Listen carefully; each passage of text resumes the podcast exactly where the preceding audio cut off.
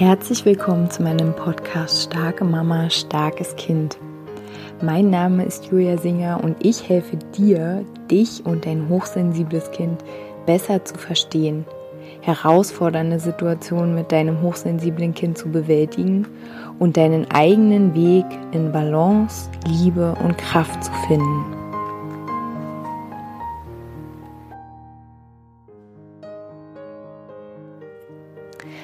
Hallo meine Lieben, heute bin ich hier mit einer ganz beschwingten Energie. Ich hatte heute ein ganz wunderbares Gruppencoaching oder wir hatten heute ein ganz wunderbares Gruppencoaching, unser erstes in meiner vierwöchigen Begleitung.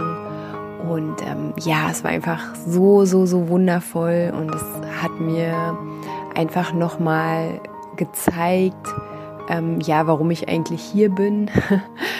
Also natürlich liegt mir das Thema Hochsensibilität super doll am Herzen. Natürlich liegt mir ähm, das Aufzeigen von Bedürfnissen oder die Wichtigkeit, ähm, ja, dass wir die Bedürfnisse unserer Kinder achten und dass wir unsere Bedürfnisse achten, dass wir eigene Wege gehen, dass wir Hochsensibilität erkennen, dass wir unsere Kinder erkennen, dass wir sie gut begleiten können. Ähm, aber genauso doll liegt mir am Herzen, hochsensible Mamas oder Mamas allgemein ähm, zu stärken und zu, ja, ihnen die Kraft zu geben, an sich selbst zu glauben. Und ähm, das ist ja, so, so, so schön ähm, einfach zu sehen, wie, ja, wie, wie Mamas dann so oder wie wir ähm, so aus unserer Knospe uns raustrauen und dann so erblühen und ganz selbstsicher und ganz klar und mit uns selbst verbunden sind. Und ich möchte gern mal den Kreis so ein bisschen ähm, ja, schließen. Ähm, ich hatte gestern ähm, bei einem Treffen ähm, auch eine, eine Mama, also ein Gespräch mitgehört, wo es halt darum ging, dass ähm, das Kind eingewöhnt wird gerade und dass die Mama mh, mm, ja ihre Wünsche an die Kita gerichtet hat, ähm, wie wie besser quasi auf den Sohn eingegangen werden kann, ähm, damit er sich da öffnet und damit er da gut ankommt. Und ja, der Sohn ist auf jeden Fall auch hochsensibel und ähm, sie vermutlich auch. Auf jeden Fall, ähm, ja, setzt sie sich da sehr ein und ähm, ja, sie hat halt gesagt, okay, die sitzen da halt am Rand, also sie und ihr Sohn und es kommt niemand und es lädt niemand ähm, diesen Jungen ein, teilzuhaben an der Gruppe. Und ähm, ja, sie ist engagiert und sie möchte, dass ihr Sohn da ankommt. Ne? Und sie ähm, hat dann, wie gesagt, die Kita ähm, ja darauf angesprochen. Und alles, was die Kita ähm, ja, geantwortet hat oder geäußert hat, war, ähm, dass sie als Mutter nicht loslassen könne und dass das das Problem sei. Ja, und ich komme immer wieder an den Punkt, dass ich mich frage, ja, wir leben im Jahre 2019. Ja, es geht immer um ähm, ja, Frauenrechte, äh, in Anführungsstrichen, Mütter. Mütter seien mittlerweile ganz emanzipiert und äh, könnten ja entscheiden, ähm, wann sie wieder arbeiten, wie sie wieder arbeiten, was mit ihren Kindern passiert. Eine super tolle, in Anführungsstrichen, ausgebaute Kinderbetreuung, so dass Frau ähm, ja frei ihren Weg weitergehen kann. Aber ich frage mich wirklich, wie frei als Mama wir sind, wie unbewertet sind wir, wie, ähm, wie sehr äh, sind wir erstens geschätzt und ge geachtet und wie sehr ja erhalten wir auch ähm, den Respekt als gleichwertiges Mitglied in dieser Gesellschaft oder überhaupt, also wie, wie gut wie ernst werden wir genommen einfach? Und ähm, so, also ich habe einfach so ein starkes Gefühl, dass die Gesellschaft, wer auch immer die Gesellschaft ist, aber dass es so ein gewisses Machtmonopol gibt, was uns vorschreiben möchte, wie wir mit unseren Kindern umgehen und wie wir unsere Kinder zu sehen haben. Und da kann ich so viele Beispiele bringen.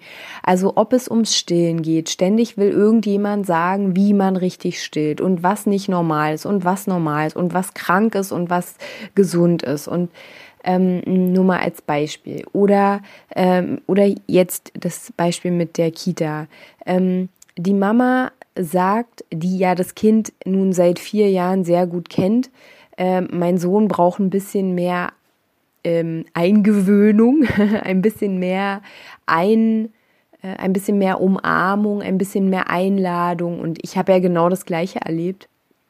Und anstatt sich dem zu öffnen, wird einfach nur die Mutter abgekanzelt, respektlos, übergriffig, dass es ja nicht, äh, also dass sie quasi ja gar nicht äh, das sagen könne oder zu sagen habe, weil schließlich sind die ja die Experten. Und ähm, also ich meine, was das auch in den Prozess für eine Energie bringt. Also ich meine, das Vertrauensverhältnis ist ja nachhaltig jetzt wohl gestört und ähm, diese Antwort ist jetzt einfach nur ein großer Block in den Prozess und ich weiß nicht, wie das jetzt aufgelöst werden soll. Ich bin gespannt, ich krieg's auf jeden Fall mit, äh, weil ich die Mama auch kenne. Ähm, aber es passiert ja irgendwie ständig, dass man als Mama bevormundet wird. Und es wirklich, es gibt so viele andere Beispiele, wo Mütter überhaupt nicht ernst genommen werden. Und ich würde gerne mal wissen, ähm, an dem Punkt, wo sowas ein Vater sagt, ich würde es wirklich gerne mal wissen, ähm, wie da reagiert wird. Ob da auch gesagt wird, ja, du kannst nur nicht loslassen. Also für mich ist es einfach so ein, so ein Rollenbild und so ein, ähm, ja, also das hat das hat doch was mit dem Frausein zu tun und, ähm, und Muttersein. Und ich meine, vor nicht allzu langer Zeit waren Frauen auch einfach nur die Gebärmaschinen, sag ich mal, äh, von, ähm, von Menschen, die dann wiederum benutzt wurden als entschuldigt, aber also als Kriegsmaterial und irgendwie habe ich also komme ich einfach immer mehr so an diesen Punkt, dass ich mir denke, wir brauchen einfach so eine ganz krasse Emanzipierung als Mama. Und ich meine nicht, wir dürfen wieder arbeiten nach einem Jahr oder nach sechs Monaten und wir müssen nicht stillen und wir müssen dies und das, sondern ich meine eine Emanzipierung, dass wir selbst entscheiden, wie wir Mutter sein wollen oder ähm, auch mit in den Prozess der Entwicklung unseres Kindes oder also wenn unser Kind halt in die Kita geht, dass wir da ja wohl sehr emanzipiert und ähm, äh, bekräftigt und selbstbewusst auftreten dürfen und als gleicher, als gleicher Partner sozusagen, Kooperationspartner mit den gleichen Rechten, dass wir da genauso angesehen werden. Und das ist jetzt nur ein Beispiel mit der Kita. Ähm, es ist egal, ich kann auch ähm, das Beispiel mit Ärzten anbringen. Ich kann so viele Beispiele anbringen, wo man niemals als Mutter ähm, als Experte für sein Kind gesehen wird. Und ich rede immer davon, ähm, natürlich gibt es Situationen, in denen Kinder beschützt werden müssen vor ihren Eltern. Es gibt immer Situationen, in denen ähm, Eltern mal nicht weiter wissen und ähm, tatsächlich jemand von außen kommen muss und eingreifen muss. Ne? Ich habe in der Jugendhilfe gearbeitet, ich weiß das.